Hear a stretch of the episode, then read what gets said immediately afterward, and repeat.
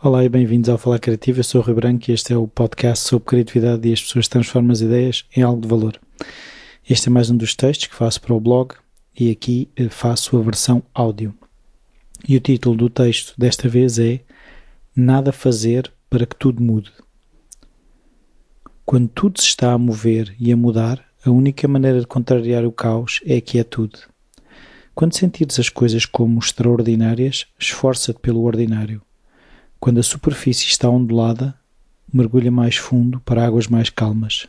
Christine Armstrong tenho tendência a começar a dar voltas e voltas quando vou acumulando coisas para fazer, compromissos que vou assumindo, e tudo passa a ser demasiado pesado. Sinto-me esmagado, sabendo ainda por cima que fui eu que coloquei todo esse peso sobre mim. Porém, em vez de parar e de seguida parar de aceitar mais compromissos, movo-me freneticamente, causando mais problemas que soluções, agitando as pessoas à minha volta e, ao mesmo tempo, gerando pensamentos sobre toda a agitação e o mal-estar que causo. Esta agitação vem de gestão errada de prioridades e expectativas. Deixe de ver. Fique cercado de tralha que poderia ser útil se fosse usada de forma correta.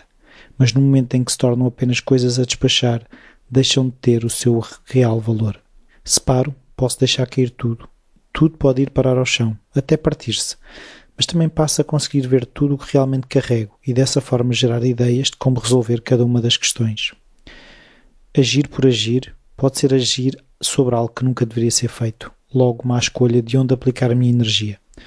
No entanto, somos empurrados muitas vezes a agir sem pensar, que é preciso é fazer, quando em muitos dos casos, se nada fizermos, ficamos com uma real perspectiva daquilo que queremos, podemos e devemos fazer.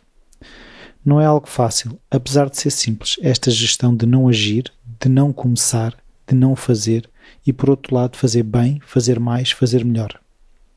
A maneira mais rápida que tenho para que as coisas mudem é mudar a minha opinião que tenho sobre elas. Nada fazer, não ter opiniões, não me sentir obrigado a ser ou fazer aquilo que eu considero ser aquilo que esperam de mim. É um caminho de paz e tranquilidade. De todos os lados somos bombardeados com as notícias de alguém que nunca descansou e que dessa forma alcançou o seu objetivo. No entanto, não temos maneira de provar se haveria outro objetivo que teria e que poderia ter alcançado com muito menos sangue, suor e lágrimas. No meu caso, é fácil observar aqueles que parecem esforçar-se bastante e relacionar o meu avançar mais lentamente como culpa minha, que podia fazer mais, tanto como esses outros que parecem ir mais à frente. Mas nesse raciocínio estou a fazer inferências sobre coisas que não tenho a menor ideia. Será que aquilo que me parece um grande esforço por parte dos outros é sentido por eles dessa forma? Será que também eles não conseguiriam fazer ainda mais e não fazem? Será que eu não estou já na minha velocidade máxima? Será que apenas depende de nós onde chegamos e a que velocidade? Poderia continuar com muitas mais questões para as quais não há uma resposta definitiva. Nas comparações jaz o nosso sofrimento. Comparamos o que nos parece que os outros fazem e o que nós não fazemos. Comparamos aquilo que os outros têm com aquilo que nós temos. E poucas vezes comparamos aquilo que fazemos e que os outros não fazem ou aquilo que temos e os outros não têm. Se aceito mais um trabalho, se decido fazer mais alguma coisa, é normalmente porque considero que deveria estar a fazer mais. Sou eu que considero, ou sou eu que aceito as opiniões daqueles que acham que eu deveria estar a fazer mais.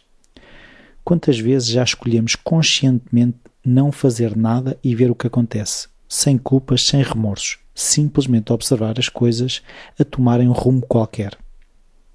Há uma luta tremenda em mim sobre o papel de agir e o de nada fazer. Quando consigo assumir que nada há para fazer, as coisas rolam suavemente, crio um espaço fantástico de abertura onde aquilo que mais me apetece é começar a fazer. Pelo contrário, quando vivo de obrigação em obrigação, seja de parar ou de fazer, o espaço fecha, esmaga-me lá dentro, rouba-me o ar. Porquê é que me esmaga e me rouba o ar? Porque luto, porque esbracejo contra as coisas, porque a minha ansiedade consome todo o oxigênio disponível, porque me esqueço de parar, de não fazer nada, não permitindo que tudo mude. Nada muda a não ser que nós mudemos, e a mudança pode ser não fazer nada.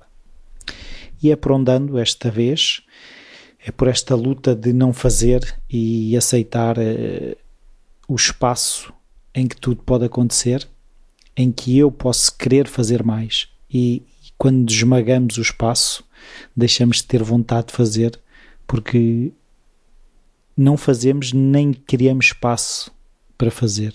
Por isso uh, tenho andado nesta luta, neste desafio entre parar e fazer, e vou parando como posso e vou fazendo como posso. É, é um desafio, mas uh, quis refletir um bocadinho e de alguma forma partilhar com, com vocês esta reflexão. Espero que tenham gostado e se gostaram, uh, podem enviar sempre um e-mail para o rui.falacreativo.com podem ir ao Patreon uh, ajudar o Falar Criativo em patreon.com criativo podem deixar as avaliações e as críticas no iTunes e podem simplesmente não fazer nada que também vos pode ajudar bastante. Adeus e até à próxima.